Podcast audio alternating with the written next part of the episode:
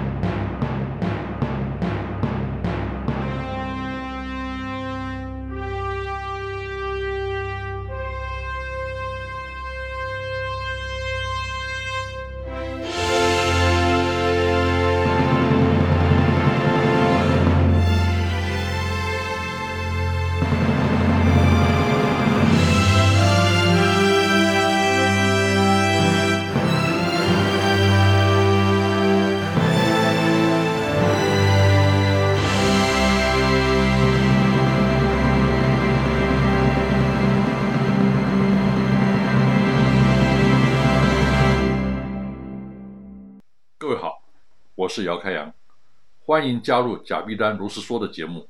今天我要来谈专业的精神。有志于从事文创产业的年轻人进入职场，不管是在企业上班或是自行创业，通常被认为是专业人士，也就是依靠自己的专业作为存在的价值。这是相对于管理职或是投资者的角色。根据维基百科的解释，专业人士。是指一群纪律严明的个人，他们遵守道德标准，并在高水平的研究、教育和培训中获得广泛认可的学习体系中的特殊知识和技能，并被公众接受，且为了他人利益而锻炼这些技能与知识并加以应用。专业也是一种建立在专门教育培训之上的职业，其目的呢是为他人提供无私而客观的建议和服务。以获得直接而确定的报酬，所以评价专业人士呢，是根据他是否具有良好的职业能力，是否遵守行业道德规范，而和他的职位高低呢无关。因为专业人士呢是可以以个人身份接受检验的，就像律师事务所的律师，每一个都是独立的专业人士，最多只有资深资浅之分，并非以协理、经理、科长。的官僚组织阶级来运作，但由于台湾并不是一个很尊重专业的社会，对专业的精神呢不够理解，造成专业发展和个人生涯规划呢出现许多的问题。这些问题呢可以从不同社会的文化和价值观来分析。以下呢让我举例来说明。我以前拍广告片，曾经和国外的摄影组合作。发现那位曾经得过奥斯卡金像奖的英国老摄影师呢，竟然不会给摄影机装底片，这让我大吃一惊。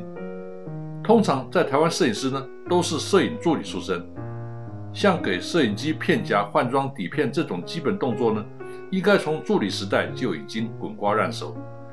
这位已经是世界级大师的老先生呢，怎么可能不会？原来我们的摄影师在西方电影圈呢，叫做 lighting cameraman。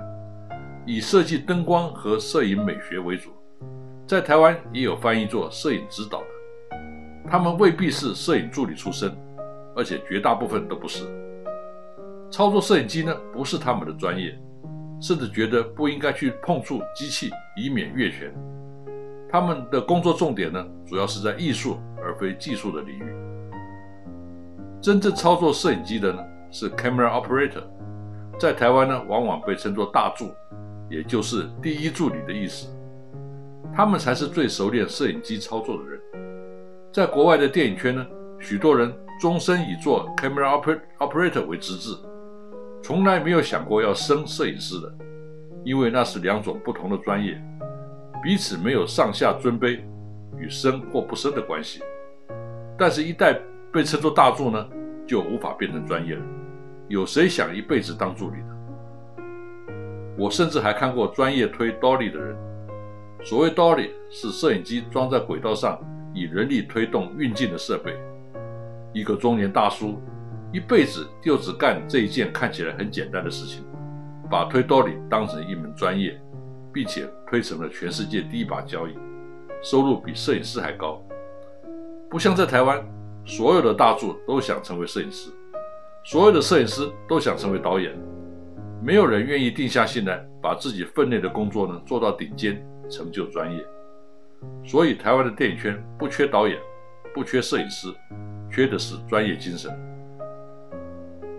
我再举奥运获得七项金牌的美国游泳选手 Mark Spitz 为例，他的教练 James c o n s m a n 据说不会游泳，但不损其为世界游泳运动界传奇人物的地位。这也像高尔夫球赛球星和球童的关系。球童对于球场的了解呢，往往高过参赛的高球巨星，但挥杆的决策呢，还是由参赛者决定。球童只是发挥他的专业，从旁协助。要求教练会游泳，就像要求导演必须是像电影明星的帅哥美女一样，没道理。西方社会呢，很重视专业，绝对不是官大学问大。但华人千百年来呢，受到科举的影响。把本来没有关系的各个专业呢，全都排成了百官图。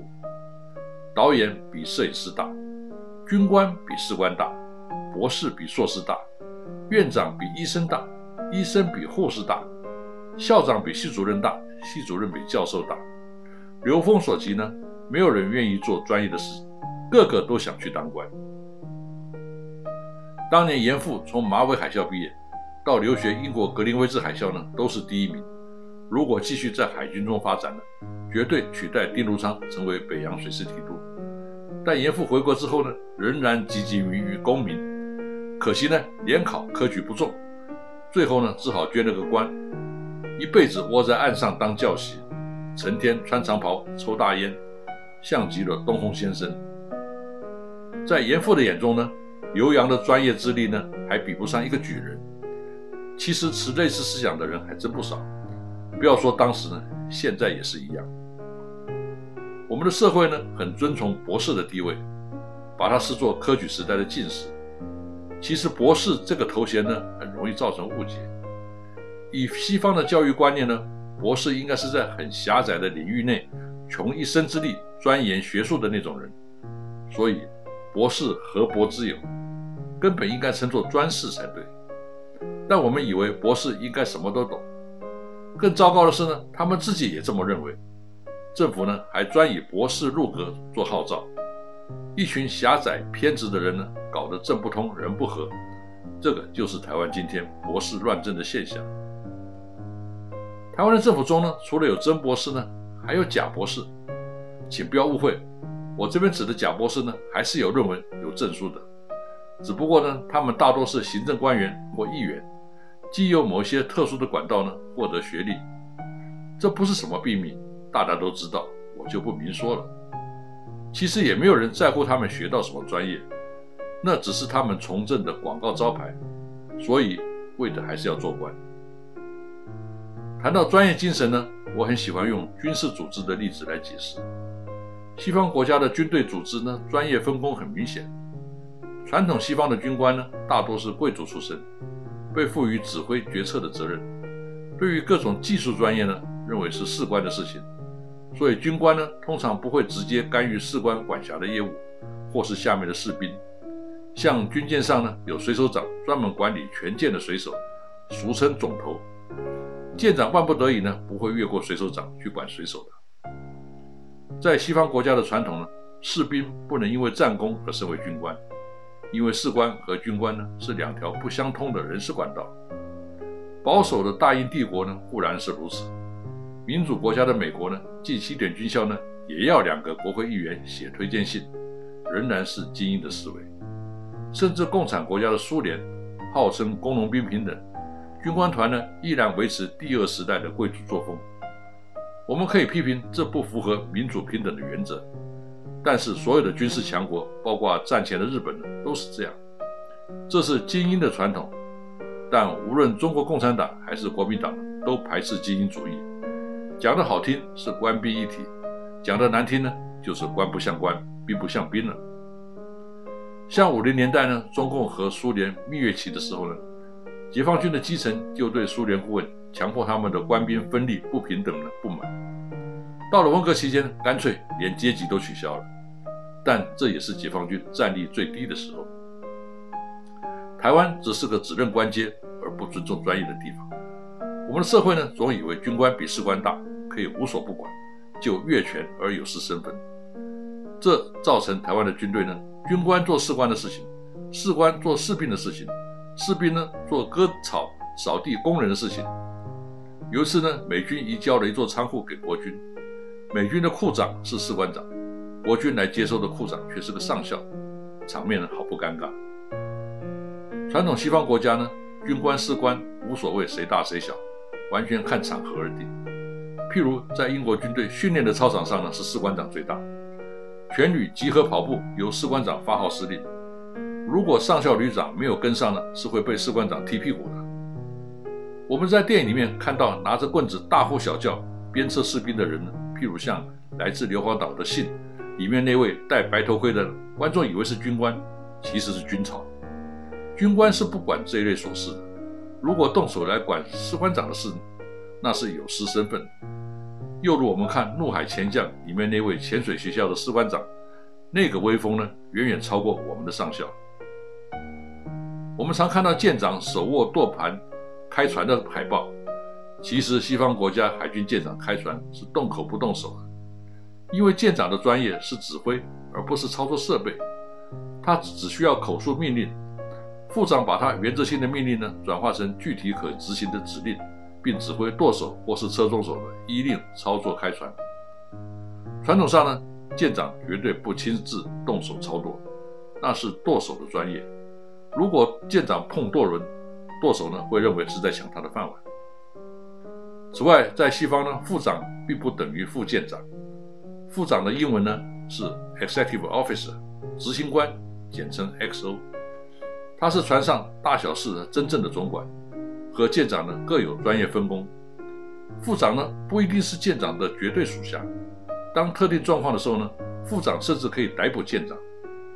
电影《赤色风暴》里面呢就有这么一段剧情，让一向为领导马首是瞻的华人呢见识到西方分工的严谨和专业态度的坚持。此外呢，在西方海军传统，副长是不能在原舰升舰长的，必须先调到下一级的军舰担任舰长之后，才能升任本级舰的舰长。这是有原因的，因为若是在原舰升舰长呢，副长和舰长之间呢就会产生矛盾，而且副长的职责和专业呢和舰长不同。在电影《猎杀五七一号潜艇》当中呢，舰长始终不让他的副长升职，认为他还没有做好准备。那部电影呢，对于海军的人事组织和指挥统一呢，有很深刻的描绘。但是呢，中文把 executive officer 呢翻译成副长，就很容易造成误解，以为副长就是副舰长。加上在台湾呢，陆军独大的思维，认为副团长可以原地升团长，副舰长为什么就不能原舰直接升舰长呢？郝柏村就是这样的思维，强势干预海军的人事。完全不懂海军的传统呢，是有其专业精神背景的。此外，在英国的传统呢，舰长管舱面以上，轮机长管舱面以下，泾渭分明。舰长要指挥轮机舱呢，一定要透过轮机长，因为早年在帆船转变为蒸汽轮船的时代，舰长是不具备机械专业的，所以呢，另外派工程师上舰担任轮机长，率领一群技工掌管机器的运作。舰长必须尊重轮机长的专业判断，而不是官大学问大乱指挥一通。台湾的军队不重视专业，我们由所有上层职位都由兵科军官把持呢，也可以看得出来。譬如空军气象连队长呢，很少是由气象专业军官出任，而是由飞行军官把持。这表示气象的专业在组织中呢，并不被看重。气象连队长的职位呢？不过是被飞行军官用来占将官缺用的，说的直接一点，还是想做官。甚至由专业人士出任主管呢，也可能因为做官的心态呢而造成偏差。譬如在台湾，很少有学医院管理的专业的人呢出任医院院长，几乎都是由该院最资深的名医来担任，否则不足以服众。我们不能说医生不专业，但是医院经营管理呢，毕竟是不同的领域。最好的医生当院长，就像擂台主当大将军的结果，可能少了一个好医生，却多了一个烂院长。大学校长也是同样的道理。美国许多大学校长呢，本身既非教授，也没有博士学位，但只要会管理、会拨款，没有人怀疑他不能胜任。但是在台湾就不然了，选校长非得是德高望重的大牌教授不可。问题是，教授的专业等于校长的专业吗？其根本问题还是把大学校长当成了官。因此呢，教育部长、大学校长、院长、系主任、老师。几种本来应该独立不相隶属的专业呢，被自动排序成为官僚体系呢，也就不奇怪了。因为华人除了百官图呢，看不懂其他的专业分工组织。中国传统政治没有事务官和政务官之分，因为专制帝国呢，只有皇帝一个人是政务官，其他的人呢都是奴才。时至今日呢，绝大部分的人呢，还是分不清事务官和政务官的差别。以至于我们常常会以是否从基层干起来判断一个部长是否专业、是否胜任。难怪国防部长文人话呢讲了这么久都很难实行。依照这个逻辑呢，当然永远都只能是职业军人的专利了。问题是耍枪弄炮的专业和庙堂之上国之大事、死生之地、存亡之道的专业能够画上等号吗？传统中国社会人人爱做官，因为做官呢的确是有很多好处。我们不是常常看到戏曲中“十年寒窗无人问，一举功名天下知”的剧情吗？我一向对此觉得十分的怀疑。一个平生就算给你考上状元，要做官也是才刚开始，凭你那一点点俸禄，哪可能马上咸鱼翻身，晋升上流社会？这不贪污行吗？我们居然还把这当作励志的佳话来勉励学子。这才是科举制度对中国社会千年来最大的危害。它让所有的人都想去当官，当了官自然有黄金屋、颜如玉。没有人想要去搞专业，因为专业的社会地位低，还捞不着好处。所以呢，台湾技职教育的瓦解呢，不能全怪李远哲，因为这个社会本来就存在这种价值观。李远哲只是没有利用他的权威呢加以导正，反而更加推波助澜了而已。台湾社会不尊重专业呢，连带影响许多人呢，也不尊重自己的专业，在该坚持的时候不坚持，以为客户会喜欢，其实客户干嘛花钱买一个弄臣？如果专业得不到客户的尊重，这个客户就不值得服务，不如趁早抛弃。还有一种人呢，本来应该是专业工作者，却不甘寂寞，譬如广告圈的创意，本来应该是幕后的专业，却纷纷跳上台前。以大师或才子自我标榜，并且奇装异服、哗众取宠、语不惊人死不休，甚至天天搞花边新闻，有如艺人，这还有什么专业可言？不过，如果这就是你想要的人生，别人也无从知会。但请呢，不要再自称为专业人士，因为专业人士是用自己的专业去帮助别人成就的，拿着客户的钱，不顾客户的利益，满脑子想自己出名。这不但不符合专业，更没有职业道德。即便每一个进入文创产业职场的年轻人都能立志做一个受人尊敬的专业人。以上就是今天的内容，我是贾碧丹姚开阳，我们下一回再见。